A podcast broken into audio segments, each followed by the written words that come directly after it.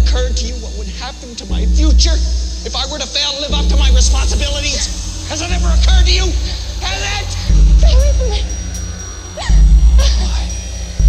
I just want to go back to my room.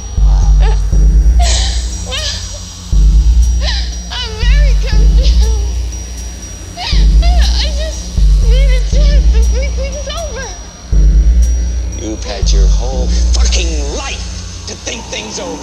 What good's a few minutes more gonna do you now? Stay away from me.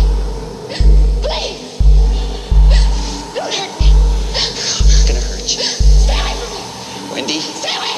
darling, light of my life, I'm not gonna hurt you. You didn't let me finish my sentence. I said, I'm not gonna hurt you.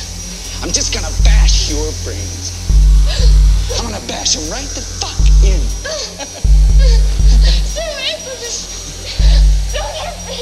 I'm not gonna hurt you. Stay away from me. Stay away. Please. Stop swinging the bat. Stay away. Put the bat down, Wendy. Stop it. Give me the bat. Please. Stay away. Give me the bat. Stop it. Give me the bat. Stop